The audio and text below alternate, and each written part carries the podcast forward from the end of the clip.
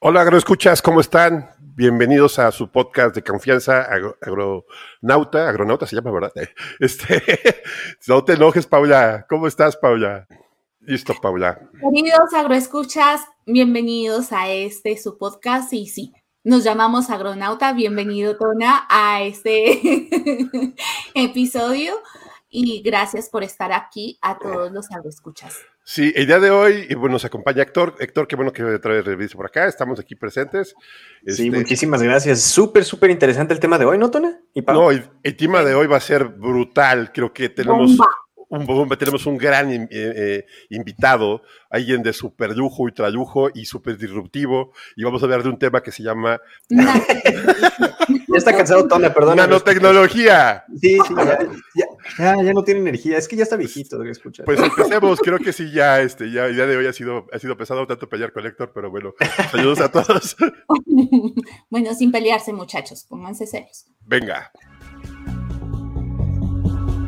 Esto es Agronauta, el podcast donde exploramos este universo llamado agricultura.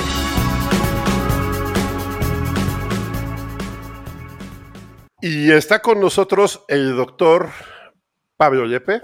Hola Pablo, ¿cómo estás? Muy bien, muy eh, pues eh, honrado de que me hayan invitado aquí al, podcast y con mucho gusto de, saludarlos y de eh, pues conversar aquí con la comunidad de agronauta. Sí, bueno, ¿y por qué vamos a hablar hoy de nanotecnología? Tenemos un gran eh, eh, referente nacional, al doctor Pablo Lepe.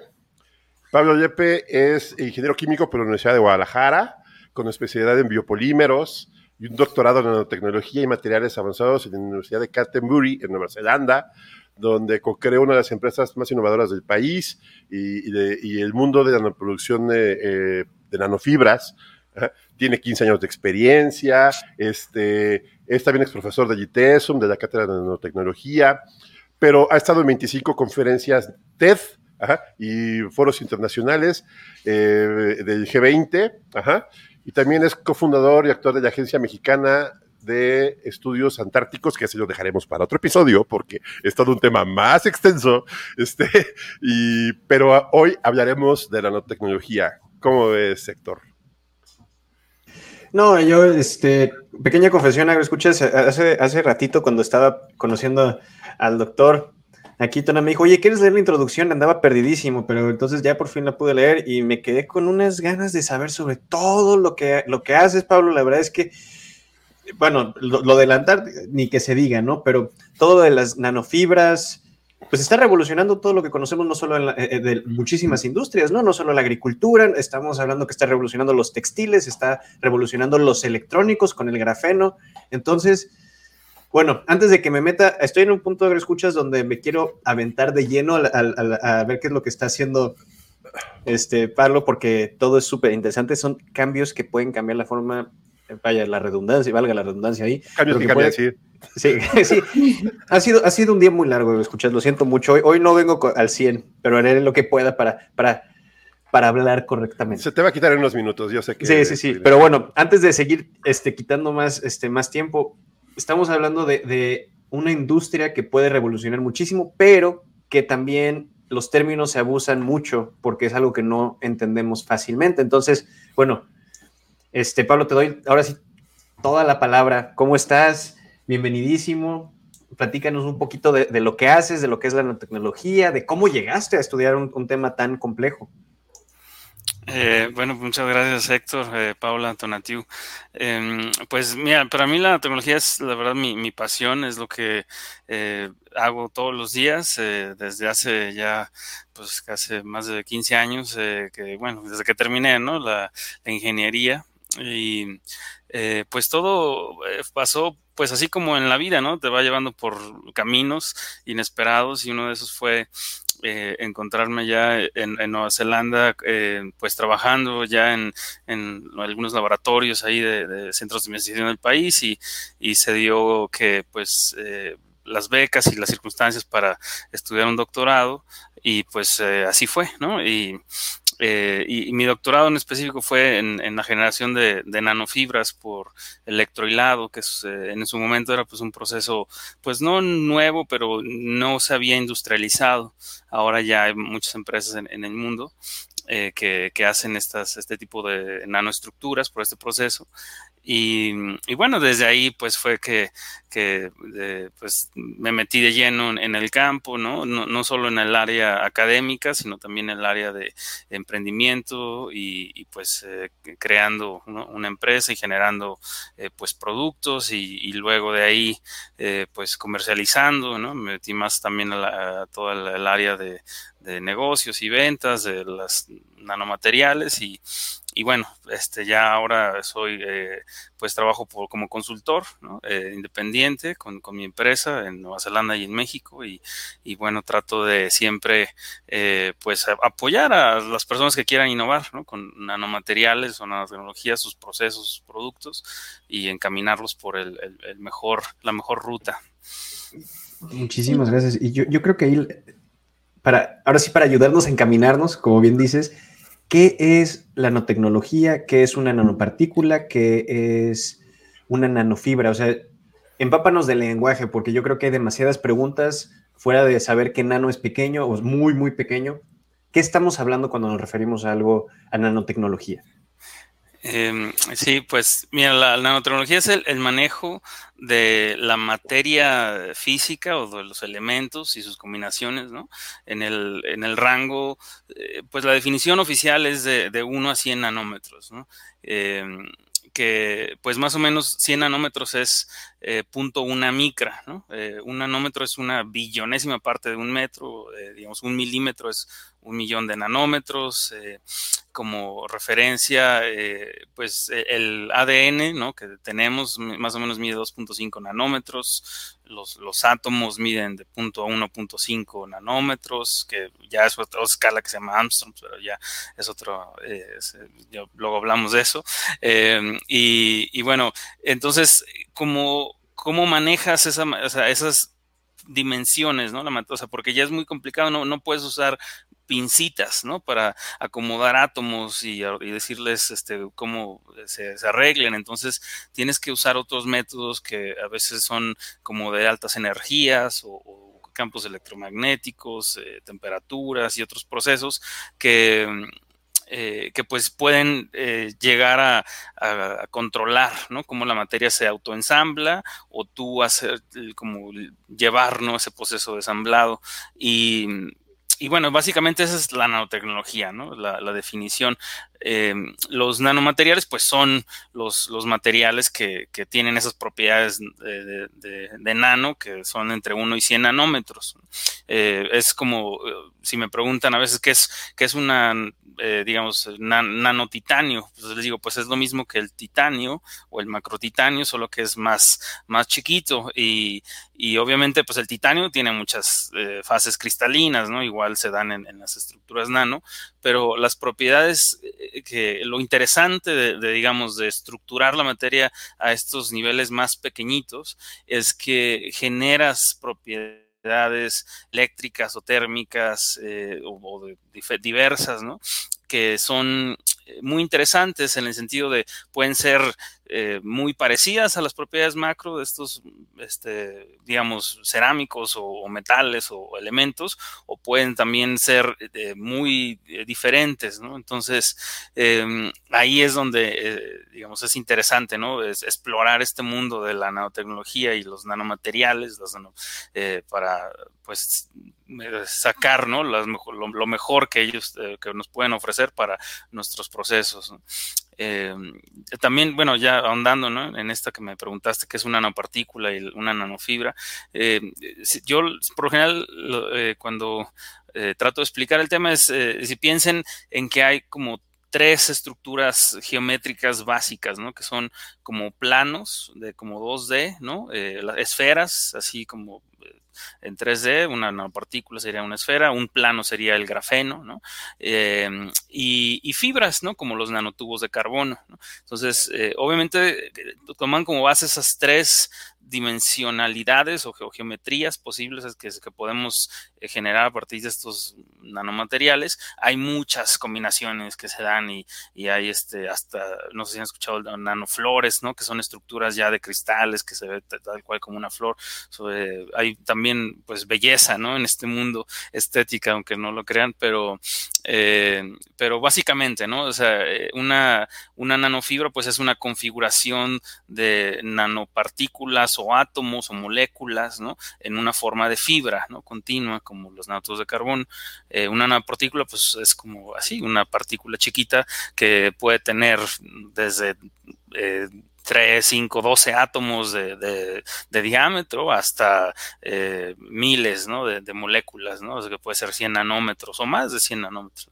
Eh, lo, interesante de la nanotecnología es que no siempre eh, ves las propiedades, estas propiedades que de que te hablo, que son muy diferentes o muy eh, no, no, comunes en el mundo macro, al límite de 100 nanómetros, ¿no? Por eso les decía que la definición oficial es 100 nanómetros, pero en realidad tú puedes obtener propiedades, eh, pues, físicas, ¿no? O térmicas o eléctricas, eh, mejores, o sea, más, digamos, pues más extensivas o, digamos o más resistencia como, como quieras verlo eh, también a eh, dimensiones de 120 150 200 nanómetros incluso no dependiendo todo depende de, cómo configuras y estructuras estos materiales. Sí. Eh, aquí una pregunta, viene la, la, siguiente pregunta que yo creo que viene como consecuencia de esto que me estás diciendo y porque somos un podcast de agricultura es, ¿dónde está la nanotecnología en la agricultura?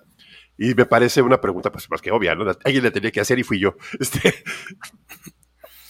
Sí, no, es, eh, es una buena pregunta y, no es, eh, digamos, a lo mejor tan, obvia como uno eh, podría pensar, pero a, lo mejor, digamos, hay ejemplos, ¿no? Que ustedes están nuevamente relacionados, que son a lo mejor fertilizantes, ¿no? Que te dicen, pues, sean nanopartículas de zinc, de, de titanio, de nanocarbonatos, de calcio o, este, digamos, otros minerales, ¿no?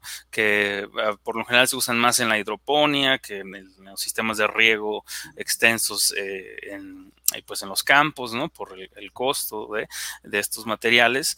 Y, bueno, ese es un ejemplo, ¿no? De eh, fertilizantes, ¿no? ¿Cuál es la ventaja de usar estos materiales? Es que em, hay una cosa que, pasa cuando tú reduces el tamaño de una molécula, es que incrementas la, la, superficie de área de estos materiales y al incrementarla y forzar esa reducción de tamaño, eh, generas como una cierta carga, o sea, es como, como si estuvieran eléctricamente cargadas de manera permanente, ¿no? De alguna forma, eh, por visualizarlo así. Y, eso permite que haya más movilidad de estas partículas, en más biodisponibilidad para que las plantas puedan eh, hacer como sus funciones normales, ¿no? Que necesitan estos minerales, ¿no? Para hacer la fotosíntesis, ¿no? Y desarrollar celulosas, etcétera. Entonces, esa es una de las ventajas, ¿no? Pero también hay otras varias ventajas, ¿no? Por ejemplo, hay un tema de sensores, ¿no? Que también eh, muchos sensores ahora eh, se están, le están usando nanopartículas de oro o otros materiales donde eh, le puedes acoplar fragmentos de DNA o de ciertas proteínas, anticuerpos, enzimas, etcétera, a, estas estructuras que transmiten la electricidad y, estos ligandos que, con los que están conectados detectan, ¿no? Las, si se hizo un virus, eh, un patógeno o algo que pueda dañar a la planta y, esa, esa, conexión que hacen con ese, ese virus resuenan a la partícula y mandan la señal eléctrica al sensor y, ya dice ah, que hay un virus eh, específico de esta especie que puede afectar ¿no? esta planta. Entonces también hay, hay una eh, pues gran desarrollo, ¿no? Ya hay sensores eh, probados, desarrollados, pero es un campo también todavía en, desarrollo. Em, también puede haber em, eh, como ciertos elementos donde se combina aún más ¿no? la, la bio biotecnología con la nanotecnología, ¿no? En el sentido de mm, tú puedes, eh, digamos, proteger eh, ya sea ciertas eh, pues enzimas o proteínas específicas para que no se degraden con la luz o, con otros elementos ahí en el suelo y, que puedan ser absorbidas mucho más fácil, ¿no? Por, por la planta o que generen o induzcan ciertos cambios, ¿no? También incluso genéticos, ¿no? En, la misma planta, pero eso también es, es, otro, es otro tema, ¿no? Y también controversial en ciertas áreas.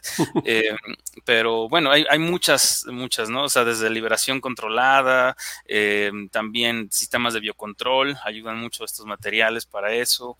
Eh, el, uso del agua en el sentido de que pueden generar como estos hidrocoloides, hidrogeles, ¿no? Que, que puedan maximizar, ¿no? El uso de las moléculas de agua y evitar que se evaporen. Em, y, bueno, varios, varios ejemplos. Desde allí me surge una, una duda. bueno, digamos que hablabas hace un segundo de que cuando usamos la nanotecnología podemos tener la capacidad de, digamos que de esas ventajas que tiene un elemento o una materia o un nutriente o lo que sea, podemos, digamos que como lo estamos trabajando a tamaños tan pequeños, podemos, digamos que sacar muchísimos beneficios que en tamaños grandes es un poco más complejo de, trabajar. No sé si estoy entendiendo bien o no. Sí, sí, es un poco este contraintuitivo, ¿no? Es decir, este, con la naturalogía puedes hacer más con menos, ¿no? Y en realidad es así, ¿no? O sea, muchos en, formulaciones de productos eh, líquidos, en polos, incluso, eh, o sea, lo, ideal es eh, tener eh, un porcentaje limitado de la tecnología. No, tampoco es que la tecnología resuelve todos los problemas y es el santo grial de, no. O sea, la tecnología viene por lo general a, o sea, con un 1 1 a 1% o hasta 10%, si quieres exagerar, eh, puedes tú eh, incrementar, ¿no? La, ya sea la, la, absorción de fertilizantes o el, uso de, del agua, reducirlo, ¿no? En, en porcentajes de, de, 10 o más por ciento, ¿no? Hasta 100% en ciertos casos, ¿no? Dependiendo de, de la dosis y de, del material y la planta, ¿no? Pero sí hay casos muy, digamos, increíbles, ¿no? Esta tecnología eh, pues tiene resultados impresionantes, pero por lo general eh, es un 10%, 20%, ¿no? Más o menos eh, más, ¿no? De que, que, te da ese rendimiento. Entonces, la clave, ¿no? Con, con estos nanomateriales y estos productos a base de estos materiales es encontrar los, los problemas que pueden, eh, o sea, que toman más pasos y que son más caros resolver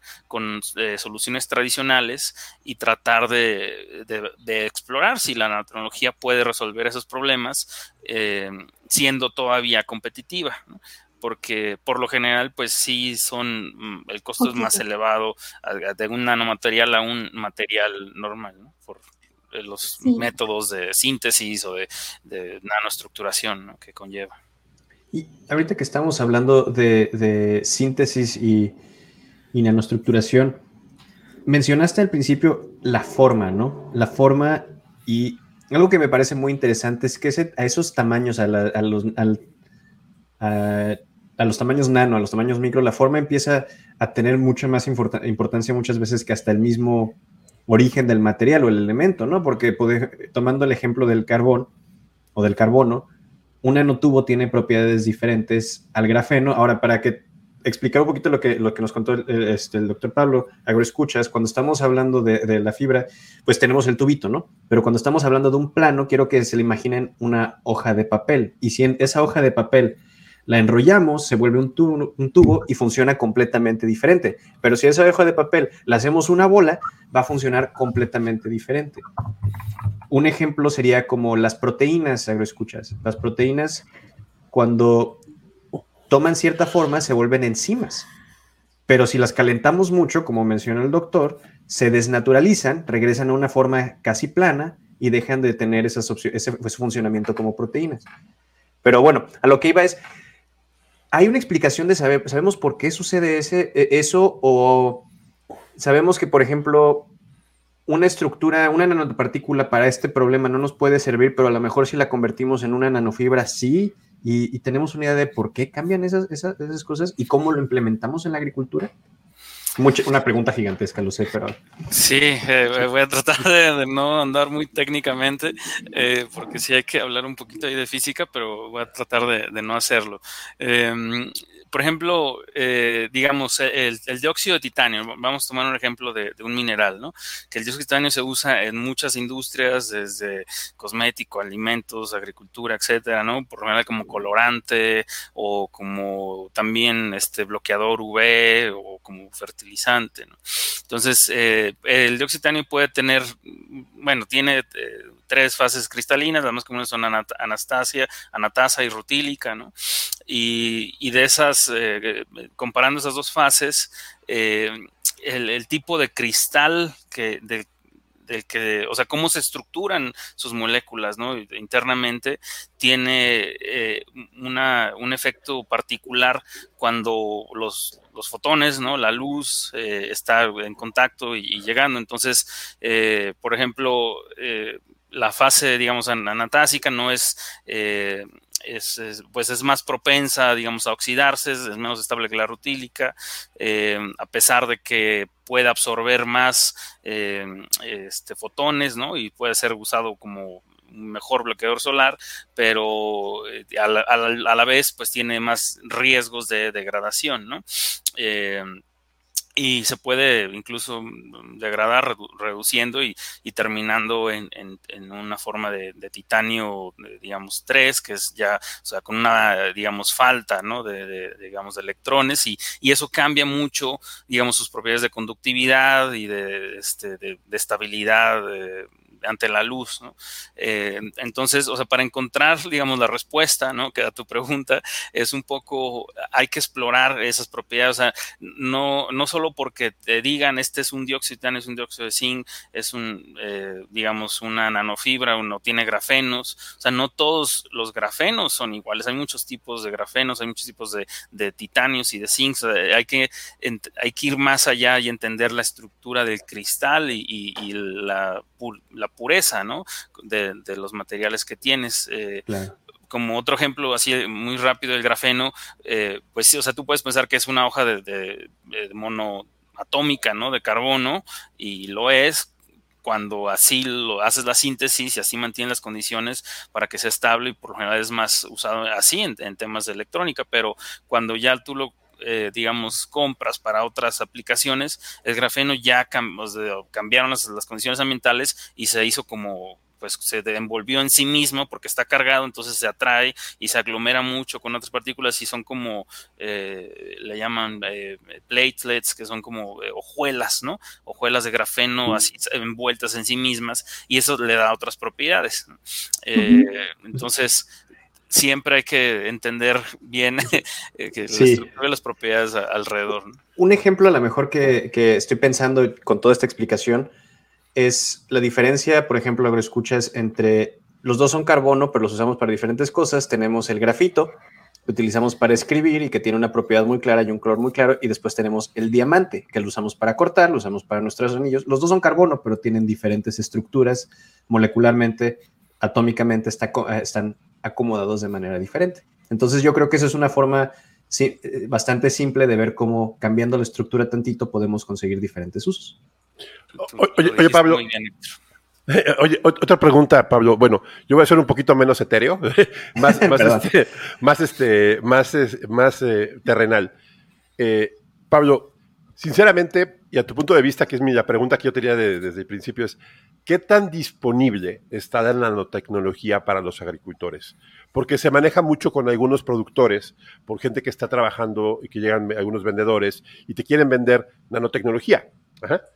¿Qué tan cierto es esto? ¿Qué, recomendaciones nos das? Y, bueno, ¿qué, tan? Porque hay muchísimas aplicaciones: bacteriostático, eh, conductor, eh, biodisponibilidad. Eh, hay muchas cosas que hacen que la nanotecnología sea la, una de las herramientas de la biotecnología. ¿Cómo estamos? Pues no, o sea, sí hay productos. Obviamente ya ha, habido, la nanotecnología empezó eh, industrializándose ya a principios del 2000, yo diría un poco antes, eh, y ha habido muchos desarrollos. Obviamente, pues México siempre es un país un poco rezagado, ¿no? Entre los avances que se dan en, en, primer mundo, en muchos de estos este, pues, países que invierten más en, el desarrollo de patentes y, comercialización de productos. Entonces, eh, yo, pero sí, obviamente pues, hay productos de nanotecnología en México. Ahora, si me dices la calidad o, eh, digamos que qué tan cierto no, pues es que va a depender mucho de, lo que se estén vendiendo, ¿no? Yo, por ejemplo, eh, algo, un, ejemplo que me gusta comentar, ¿no? Las nanopartículas de plata, ¿no? Te dicen, no, pues con esto eh, vas a matar todo y échale este, a, las plantas o cualquier, este, contra cualquier plaga y este, también ponte en un vasito y tómatelo, te sirve medicina, cosas así. Y, eso es para mí pues, un error muy grave, ¿no? Porque, eh, pues sí, matan todo y matan cosas eh, que no deberían de, ser eliminados, ¿no? Entonces, hay, que actuar con responsabilidad y, y saber qué tipos de, materiales puedes tú aplicar, bajo qué condiciones, ¿no? Eh, las nanopartículas de plata, obviamente, menos 100 nanómetros, en general, ¿no? Así como les voy a dar una, regla, en general, menos de 100 nanómetros, ya tú puedes eh, tener, es, eh, o sea, ciertas, estas propiedades de, conductividad más incremental, ¿no? Pero también más ¿no? Que, que puedan generar. Entonces, por como regla general, muchos de estos productos ¿no? eh, tienen partículas arriba de 100 nanómetros a 250 o 300 nanómetros, que, que, no son tan eficientes para hacer su trabajo como a lo mejor lo venden, pero eh, son menos riesgosas ¿no? eh, ante el ambiente y a la salud. Entonces, esa es como una recomendación que yo les haría. Fíjense eh, qué, qué material es, qué cuál es el rango de la dispersión de su tamaño, ¿no? En el producto y investiguen también, o sea, en, en, dónde ha sido usado, ¿no? Porque eh, sí, obviamente hay muchos beneficios en la tecnología, pero no hay ninguna tecnología sin riesgos, ¿no? Entonces hay que entender, eh, pues, muy bien sobre, sobre qué lo estás usando, ¿no? Y para qué, eh, para qué lo, te lo están vendiendo, ¿no? y antes de que me ganen mis compañeros y, yo aprovecho para preguntar, porque mira, Pablo ya me puso cara, danos un ejemplo de uso de la nanotecnología en el agro. Eso me gustaría mucho escucharlo. Eh, sí, pues mira, te puedo dar, te puedo platicar ahí un, par de, anécdotas de, primera mano, ¿no? Yo me tocó allá en, Nueva Zelanda, eh, pues eh, trabajar eh, ahí con la Universidad de Lincoln, ¿no? Que es un centro de, investigación de agricultura muy renombrado en el mundo. Y bueno, ellos tenían ahí muchas líneas de investigación, ¿no?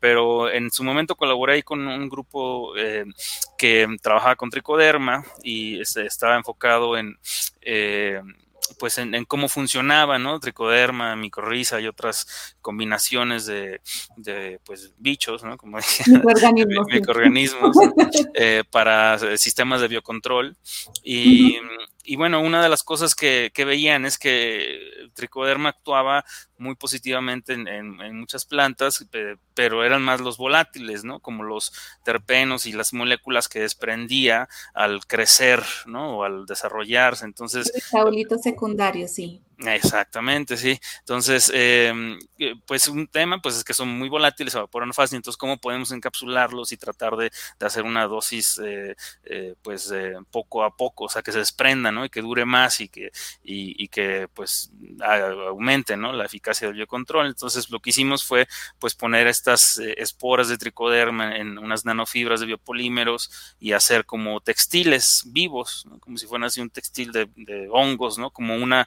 carretera para un miselium, ¿no? Como quien dice, entonces pues creció mucho y, y pues eh, esas, en su momento estaban buscando aplicaciones más como de invernaderos, ¿no? Tú pensarías que eh, estos, o sea, los invernaderos pues son telas o mallas, ¿no? Y, y, así armas ya tú, bueno, separas, ¿no? las condiciones y armas tu, ecosistema o tu sistema de temperatura, humedad, etcétera, eh, interno, pero también puedes tú no solo o sea, tratar de controlar esas variables, sino también las condiciones biológicas, ¿no? Es decir, eh, pues aquí hay una, digamos, como una malla que es eh, biológica que desprende ciertos metabolitos para un lado y ciertos para otro, o actuar como estos biofiltros, ¿no? Donde tú puedas atraer eh, con ferormonas, ¿no? También ciertos, digamos, pues eh, organismos o, incluso este ahora sí digamos yo diría bichos que puedan polinizar o puedan apoyar ahí con la, generación de,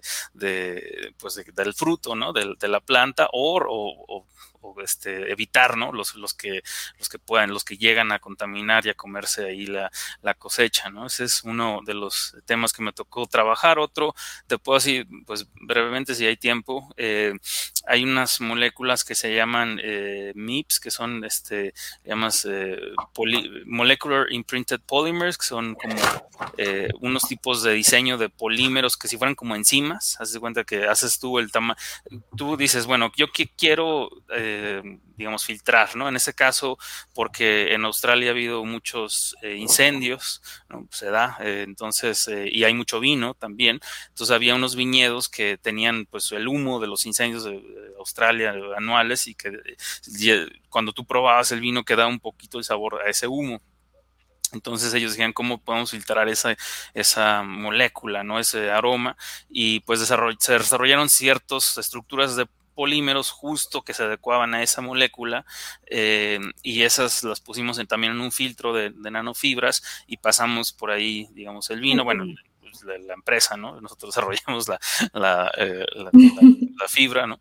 Y, pues sí, lo, se logró exitosamente reducir una, de manera considerable el, sabor, digamos, ese humo de la, ya incluso en la post cosecha. Entonces, eh, pues esas son como a lo mejor un par de ejemplos de primera mano, ¿no? También te puedo platicar otros de, colegas también cercanos, pero eh, esos son los que yo te puedo decir que, que sí me tocó vivir.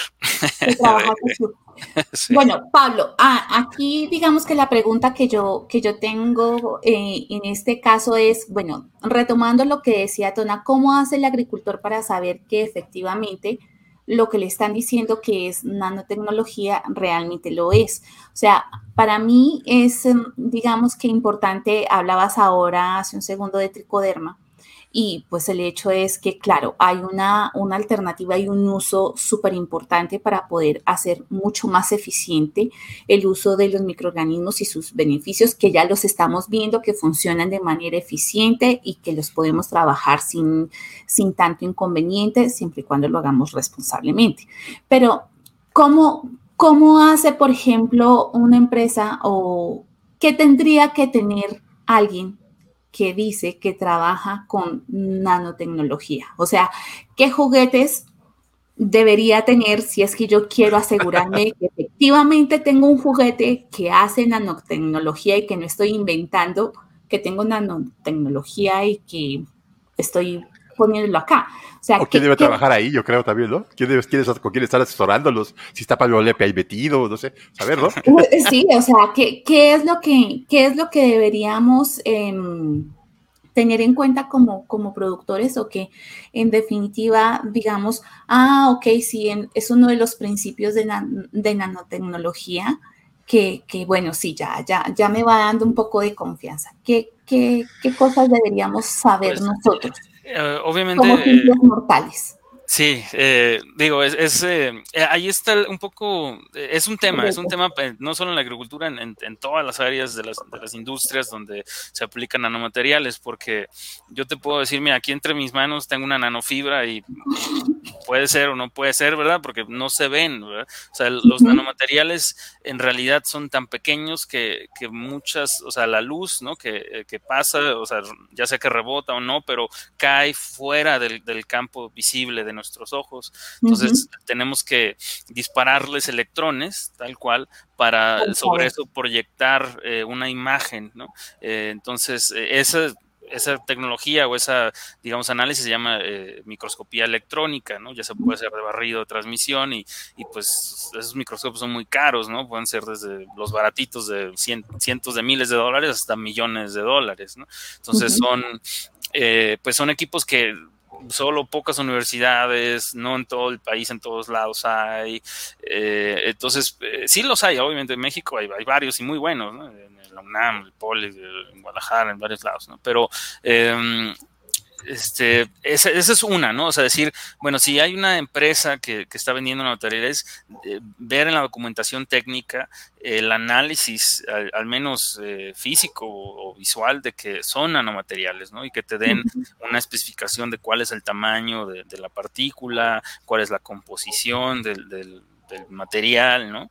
Y obviamente que te den los casos de estudios, ¿no? Como, como en todas las tecnologías, obviamente, eh, en la ciencia, ¿no? También es una herramienta, ¿no? Se puede usar para bien o para mal y se puede ajustar a intereses económicos en particular. Entonces, eh, aunque tengan un estudio de que diga, pues ya valoramos aquí mi tecnología en este campo durante un año, tuvimos muy buenos resultados, siempre busquen estudios independientes o contraestudios, ¿no? Que donde la intención sea no validar esa tecnología y a ver qué resultados obtienen, ¿no? Y, y, eh, y obviamente, pues no se dejen engañar, la tecnología no, no resuelve todos sus problemas, simplemente eh, les va a dar una mejora o, va a permitirles ya sea el uso más eficiente de recursos o, una mejor protección, eh, pero eh, va a ser porcentual, no va a ser, este, digamos, del 100%, ¿no? o sea, va a ser una fracción y, pues valoren también el, recurso que, están invirtiendo en eso para ver si, es la solución a sus problemas o no.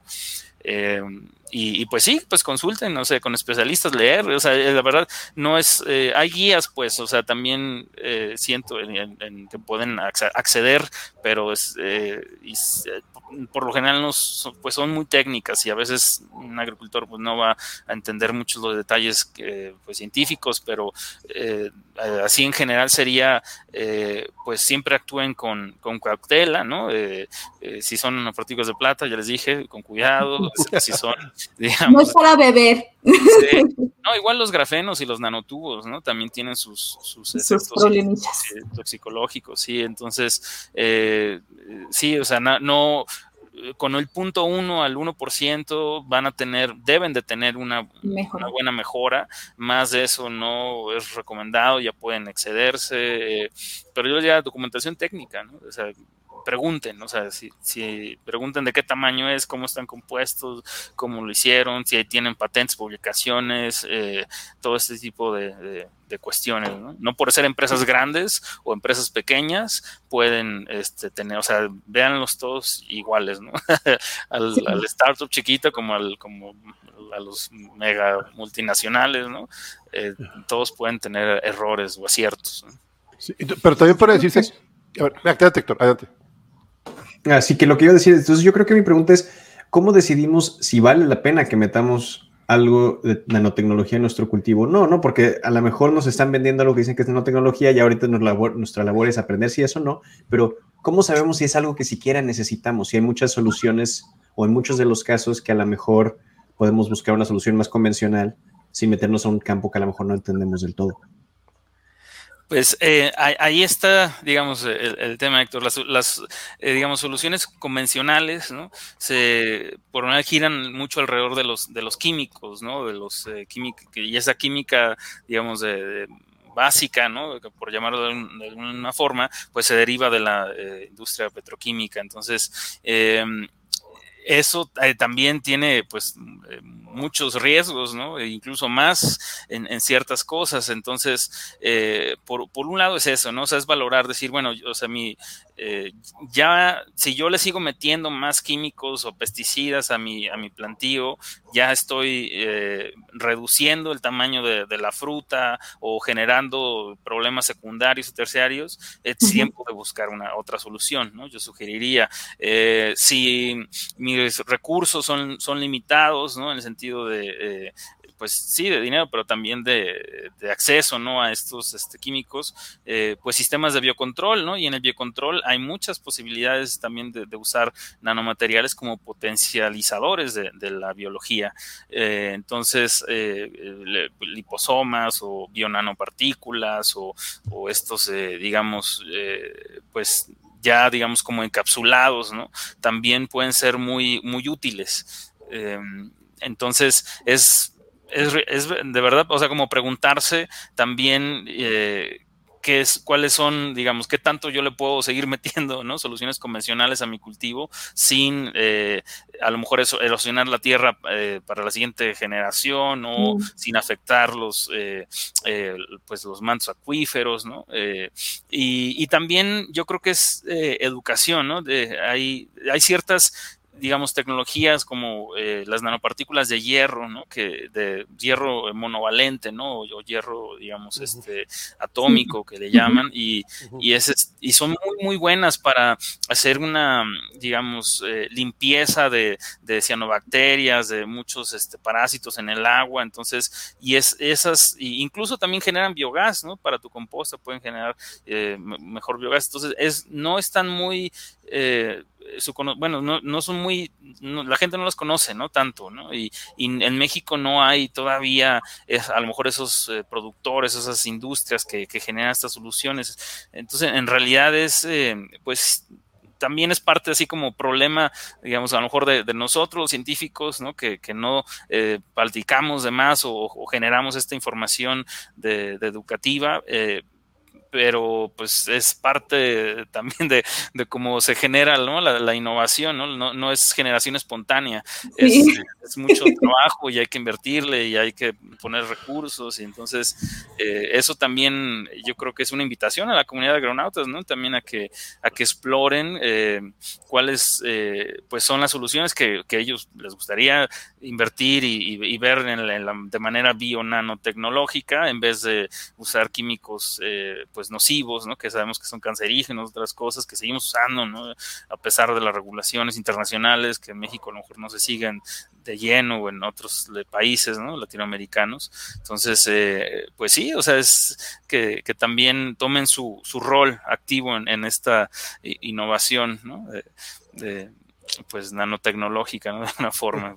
oye, Pablo, y, abusando de este término que acabas de decir ahorita, y que eso me hace muy interesante, ¿hacia dónde va la investigación científica de nanotecnología en cuestiones de biomateriales, biodisponibilidad, eh, en el entorno agrícola? ¿Hacia dónde están enfocándose?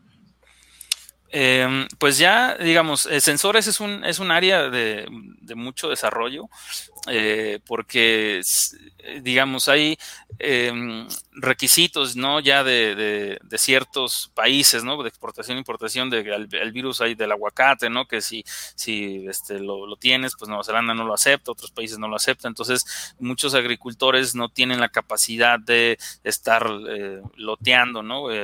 con, en centros de investigación. Entonces, hay pues estos aparatos, ¿no? Que ya pueden ellos mismos usar y, estar viendo si está generando ese tipo de, virus que pues son prácticamente indetectables. Eso es un área eh, eh, muy importante, ¿no? También la combinación de, de estas biomoléculas con nanopartículas para mejorar eh, la, resistencia de, las plantas a eh, pues infecciones o, mejorar incluso su eh, pues su crecimiento no ha habido incluso usar las plantas como sensores. Ya hay, hay temas también como un poco de ciencia ficción no donde ya este hay hay plantas que son fluorescentes no o plantas que pueden detectar si hay este explosivos en el ambiente ambiente, ¿no? Que las ponen, que las quieren poner en aeropuertos, entonces ya, ya no es, eh, ya las plantas no son plantas son, eh, son seres inteligentes o sensores, ¿no? Digamos, ambientales hasta cierto punto de vista. Eh, y, yo creo que va, va para ese lado, ¿no? O sea, todavía quedan muchas sorpresas en, el camino y, yo creo que siempre hay que tener una mente abierta, ¿no? Ante todo, obviamente, con una, eh, pues una posición obviamente sensata, ¿no? ¿no? Todo tiene riesgos, hay que evaluar los riesgos, hay que hacer pruebas de, largo plazo, pero tampoco por esperarnos 10, 20 años a que salgan bien los resultados, no, no parar o detener la innovación. Entonces es ir caminando con la ciencia, con los agricultores, con la industria, ¿no? Y generar estas sinergias porque, eh, pues, puede ser para muchas cosas buenas, también como para cosas malas, ¿no? Entonces... Sí, eh, yo tengo una pregunta con relación a eso. Y es que imagínate, Pablo, que para, para un productor le dijeron, fueron y le dijeron, Mm, que, bueno, que usted haciendo, eh, digamos que le vamos a enseñar a usted cómo eh, hacer que su producto con nanotecnología pueda alcanzar un, mejor resultado en condiciones artesanales, ¿verdad? Entonces, desde ese punto de vista, eh, como que uno dice, bueno, yo necesitaría por lo menos saber qué nanopartículas están allí para poder saber si si está ahí lo que nos decías, hay que enterarnos de qué, de qué partículas son de las que me están hablando para saber si realmente va a tener un beneficio allí o no. Pero desde, desde esa perspectiva, eso se puede hacer sin juguetes, o sea, generar una encapsulación de, biomoléculas eh, o de partículas por medio de, de nanotecnología para que se liberen en un determinado momento o lo que hacemos es dividir esa, esa molécula en partículas tan pequeñas que es mucho más eficiente trabajando y por tanto vemos el beneficio. ¿Hacia dónde va encaminado? Pues yo, bueno, un poco las dos, eh, pero en el, sentido, o sea, creo que de, la duda va más en o sea, en qué equipos, ¿no? Son los que necesitamos en, realidad para saber si estamos haciendo o no nanotecnología, cuál es la, energía necesaria, ¿no? Para, para este, saber si estamos nanoestructurando de manera correcta o no. Y, y sí, obviamente, eh, pues mira, yo te puedo decir, así como eh, hay, hay papers, ¿no? Hay muchos este, documentación de que sí puedes tú hacer nanopartículas en tu cocina, pero la cosa no es hacerlas, sino ver qué hiciste, ¿no? Y ahí está el, problema con la nanotecnología. A veces los procesos de síntesis pueden ser tan nobles como un sol gel o una, eh, digamos, una reacción química controlada a no muy altas temperaturas y, y ya tú puedes generar nanopartículas, pero el problema luego es filtrarlas, separarlas, purificarlas y luego caracterizarlas, ¿no? Ver sus propiedades. Y ahí es donde,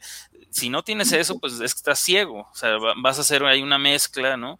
Y, muchos de estos materiales, como, como tienen esa carga eléctrica muy fuerte en superficie, pues se agregan y se agregan y se agregan. Y entonces se quedan cúmulos que luego cuando ya se quedan como estas pues agregados, macroagregados de nanoestructuras de alguna forma y ya no cumplen sus funciones, ya no son, ya no tienen esa eficiencia, digamos, de, los, de la nanotecnología, ¿no? Esa, digamos, magia que, que ya no va a ayudar a la, a, la planta. Entonces, eh, o sea, sí es importante eh, no solo identificar, o sea, qué es lo que haces, sino también cómo lo administras, ¿no? Así como les digo, no, vas a echarle así un litro de, nanopartículas a, tu planta para que crezca en cinco días, no, no, no es así. Es que ese es, el reto que creo que es al cual nos enfrentamos, porque a la final, como lo has explicado, podemos entender, digamos, que si son pequeñas moléculas, son mm, trabajándolas de una determinada manera, logramos maximizar su eficiencia en un determinado campo. Pero si, ¿cómo hago yo para hacer eso en campo? Y cómo realmente, porque hay gente que está en, este, en esta época de la información y del desarrollo de tecnologías y, y de comunicación, pues lo que nos encontramos es precisamente eso que te preguntábamos desde el principio y es oye, nos, están diciendo que esto lo podemos aplicar, pero ¿cómo hacemos? ¿Ves? Entonces, sí, creo que, que, gracias, la explicación está está súper clara y súper marcada y, sigue siendo responsabilidad nuestra también el hecho de entender qué es lo que vamos a usar, cómo lo debemos usar y entender que son, son técnicas y alternativas, pero entender un poco más de, del asunto, no, no quedarnos en, es que me dijeron.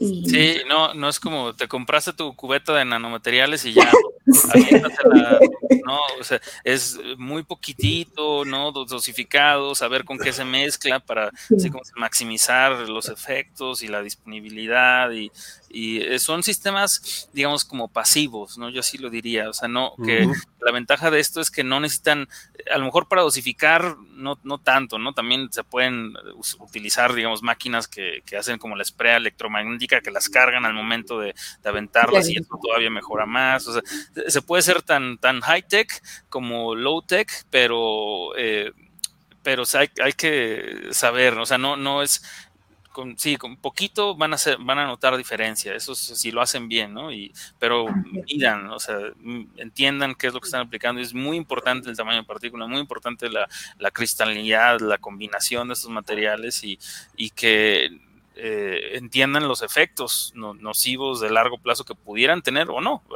Hay partículas que también son muy, digamos, amigables, ¿no? Este, a ciertos eh, tamaños de partícula, ¿no? Por ejemplo, como está hablando del hierro, ¿no? Eh, obviamente el hierro normalmente atómicos es muy reactivo con el oxígeno, entonces tiene que tener como una capa de oxidación antes de poder ser usado, si no, ese polvo con el contacto con el aire es, es como que no explota, pero sí genera una reacción violenta, ¿no?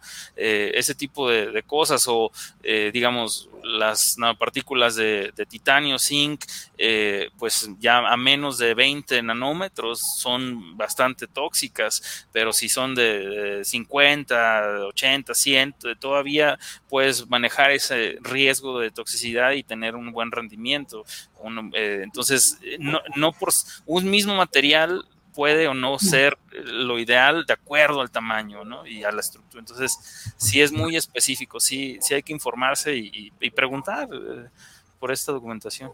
Y ya que estábamos hablando de, qué tan tóxico, nocivo, o de la responsabilidad del tipo de cosas que estamos utilizando, me gustaría pasar ahora sí que a una pregunta que nunca me puede fallar, que ya sabe hacia dónde, hoy, hacia dónde voy. Hablemos de sustentabilidad y de seguridad.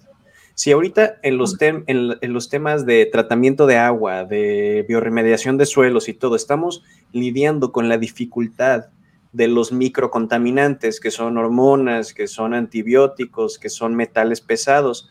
Plásticos. ¿Qué, qué riesgos? Plásticos, muchas gracias, sí, los microplásticos. ¿Qué riesgos tenemos con las nanotecnologías? ¿Qué tanto sabemos de esos riesgos?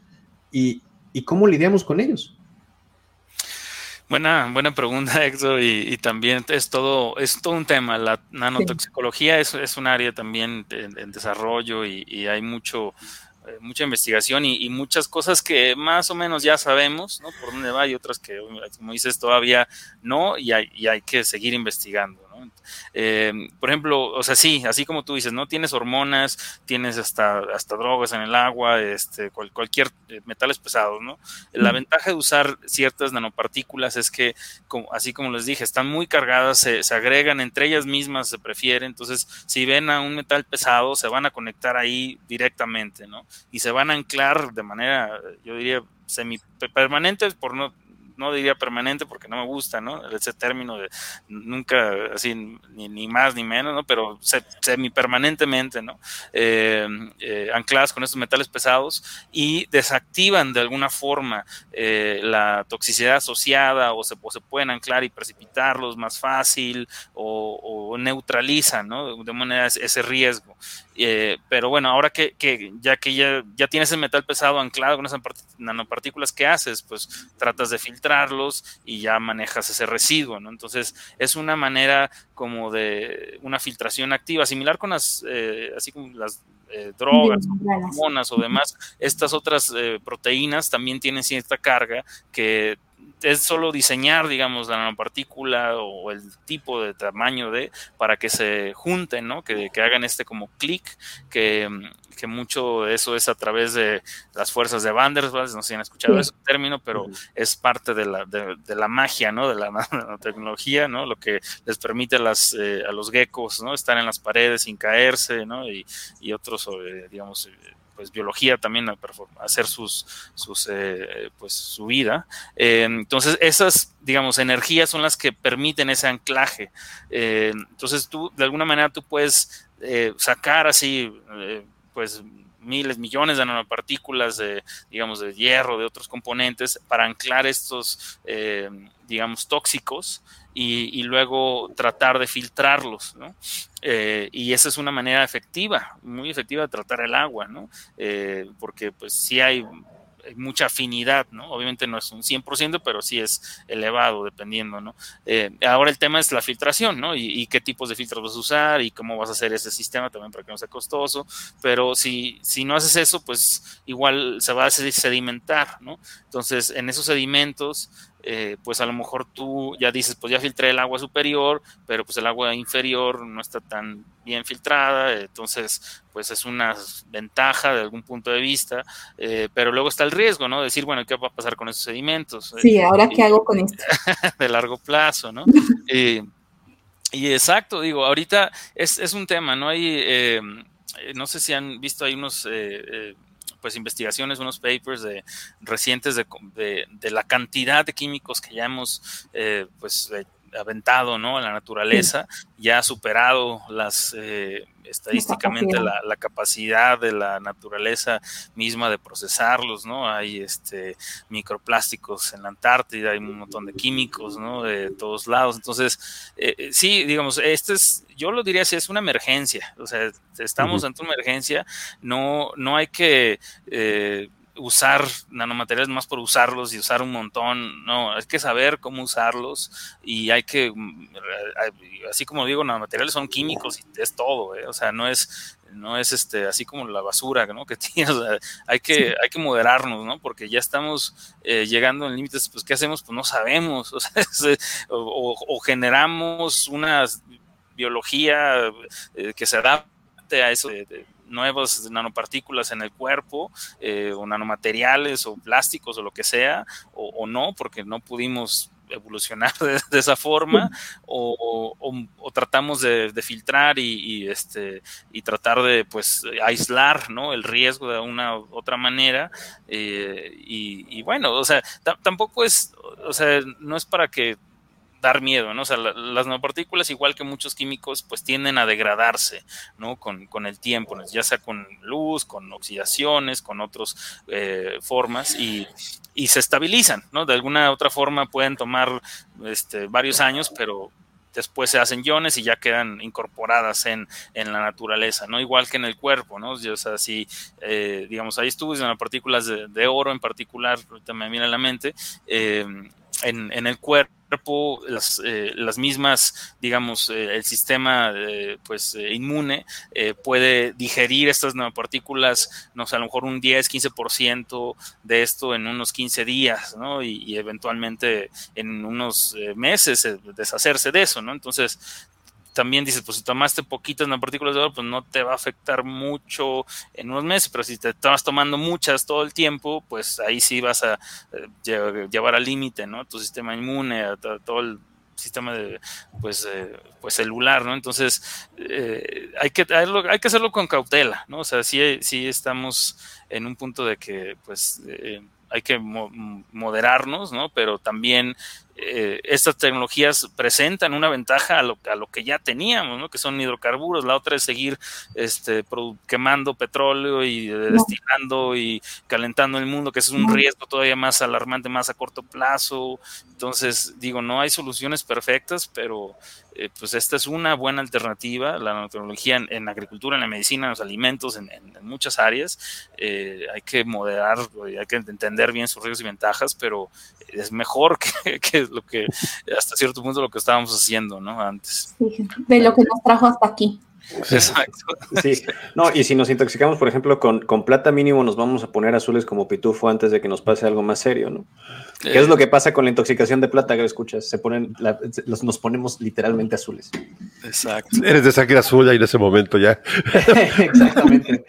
lo lograste. Este, pero bueno, Pablo, creo que este, esto ha sido fascinante. Ya mi Qué maravilloso mundo, eh, sí. Eh, estoy pensando ya cuestión nano eh, lo que me decían en las clases de fisicoquímica toma sentido, pero bueno, este, me queda claro que, es, muy interesante todo esto y sobre todo de que nos das un preámbulo de todo lo que sucede en la, naturaleza. Yo sé que para, para ya ir enfilando al cierre de este episodio, pues podemos pasar dos horas hablando contigo por lo fascinante que es este tema, pero veo que, eh, bueno, eh, tienes tanto tu actuar en, Nueva Zelanda como aquí en México, y, eh, con científicos mexicanos, con científicos internacionales. Eh, ¿qué, es lo que hace Pablo eh, ahora? ¿A ¿Dónde te podemos encontrar? Si una de las empresas que, este, o emprendedores o escuchas quiere hacer algo con nanotecnología o quiere, tiene una idea, ¿cómo puede comunicarte contigo?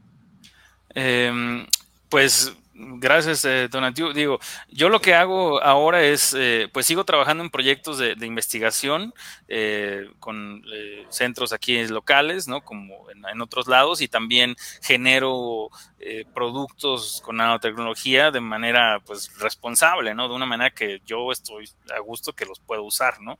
y por lo mismo, los, así me gusta trabajar, ¿no? ¿no? ¿no? hago nada que yo no usaría o que no esté científicamente este, validado, ¿no? Y digo, tengo ahí mi, mi página web, ¿no? Que es eh, www.i-bionano.com, eh, pues en redes sociales Pablo Lepe, también ahí trato de ser activo, aunque debería hacerlo más, a veces se siente, pero eh, pues muchas cosas. Eh, y, y, bueno, es, o sea, de esa, de esa manera, ¿no? Mi, mi correo es pablo arroba i-bionano.com, también ahí me pueden escribir este, dudas, digo, yo como cuando me invitaste, Tona, eh, en estos temas, eh, a mí me gusta eh, comentar esto porque pues es educación, ¿no? El fin de cabo no es, algo que si alguien tiene una duda, me pregunta, yo les puedo dar la respuesta sin o mi punto de vista sobre esa este, cuestión sin, sin, este mayor interés, ¿no? Ya si hay alguien que a lo mejor dice, ah, oye, ayúdame a validar si este producto está bien hecho o no, o quiero yo desarrollar un mejor producto no, pues ya son procesos, ¿no? De, de, algunos meses de, de, trabajo continuo y análisis y, trabajo laboratorio y, se, se, llega, ¿no? Se llegan a, a los objetivos que, que, se quieren o se buscan en muchos de los, de los casos. Eh, entonces, con gusto puedo colaborar con eh, agricultores eh, mexicanos, latinoamericanos, de, donde sean, eh, para que hagan un buen desarrollo de las nano y biotecnologías, ¿no? porque creo que sí es una, es una plataforma que, que nos, pues nos propone un mejor futuro, ¿no? Como humanidad pero solo si la, usamos de una manera responsable, no sin la ambición, ¿no? También capitalista de, generar más y más y, meterle toneladas en partículas a, los mantos acuíferos, porque así es la única manera de filtrar todo, y pues no, o sea, no, no, no. Entonces hay que, eh, pues, tener esa visión, ¿no? Sensato de, de qué queremos lograr como, pues no solo como individuos, ¿no? Como, como seres humanos de, cuidar al planeta, porque no, no hay más.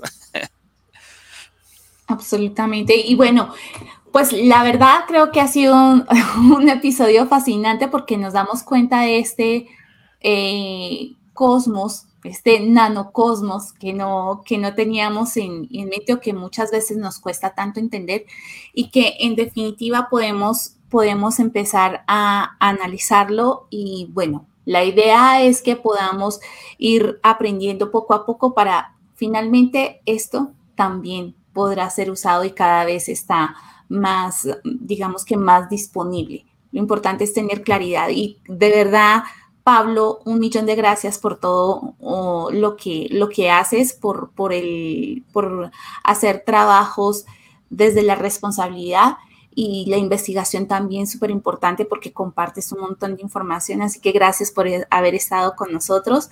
Agroescuchas, de verdad, eh, si tienen dudas, bueno, ya saben que, está el correo de, Pablo y la, y la página web, regálenos cinco estrellas, compartan esta información si creen que a alguien le hace sentido y le va a aportar valor. Y bueno, estamos aquí disponibles para sus preguntas, quejas, reclamos y demás. Así que gracias. Gracias, Pablo. Ah, bueno, nuestras, nuestras redes sociales, Tona, esa es tu parte. Bueno, se las voy a poner abajo porque realmente nuestra página web es agronauta.io. Eh, estamos creciendo un poquito ahorita el tema. Eh, inspírense, creo que Pablo es una gran inspiración para temas nanotecnológicos. Eh, eh, hay mucho, hay eh, centros educativos que nos están escuchando, si quieren desarrollar nanotecnología o tienen alguna línea de investigación que, Pablo les puede dar un norte y es muy interesante porque pues yo le he escuchado hablar y he escuchado algunas opiniones de otros investigadores de él y es un referente en este tema y sobre todo creo que en la parte, eh, la parte biotecnológica es muy importante empezar a ocupar la, la, nanotecnología. Hay muchas oportunidades y sobre todo vamos a soñarlo. Se me hace increíble esto, Pablo. Muchísimas gracias por estar con nosotros te agradecemos otra vez. Este, eh, yo me quedé muy, muy impresionado de, pensar cómo empecé a pensar en, moléculas, en uso, este, aplicaciones. No sé, Héctor, ¿quieres eh, terminar algo? Definitivamente, esta es una plática en la que me puedo quedar, como ya todos dijeron, horas y horas y horas. Este, nada más, pues yo creo que de, de los tres soy el que más le gusta todos los temas de ciencia ficción y cómo lentamente los estamos convirtiendo en realidad. Entonces, escuchar todo esto que, nos platicaste, todas estas explicaciones, cómo ya lo estamos utilizando en, la agricultura, que pues a veces se siente que la agricultura se queda un poco rezagada con otros temas tecnológicos, pero no es cierto. Y, y tú estás aquí para decirnos que no es cierto. Entonces, muchísimas gracias. Fue un gustazo platicar contigo y ya tendremos otras pláticas, esperemos, acá en Agronauta para que nos cuentes de, todas las otras múltiples cosas que haces. Sí, falta no solo es esto, sino un montón más. Con mucho gusto. Eh, no, pues muchas gracias a Paula Héctor Tonatiu por la invitación y gracias a, a, su auditorio de, de, agronautas. Muy buena labor lo que están haciendo también con esta difusión en general, no porque me hayan invitado, pero porque han hecho muchos episodios muy interesantes, he escuchado algunos y este enhorabuena eh, por, por, ese esfuerzo. Creo que es muy, muy importante para unir ahí a la comunidad de agricultura, ¿no? Que, que sí es este pues fundamental, ¿no? que nos alimenta. no, gracias. Esto es parte del cambio y este pues nos vemos, no se olviden buscarnos en agronauta.io, es nuestra página web. Y este, Héctor, gracias, Pau, gracias, y sobre todo Pablo, muchísimas gracias, por este episodio. Gracias, a todos. Gracias por las clases, de verdad. Gracias. Hasta luego. Hasta luego. Vaya, lo escuchas.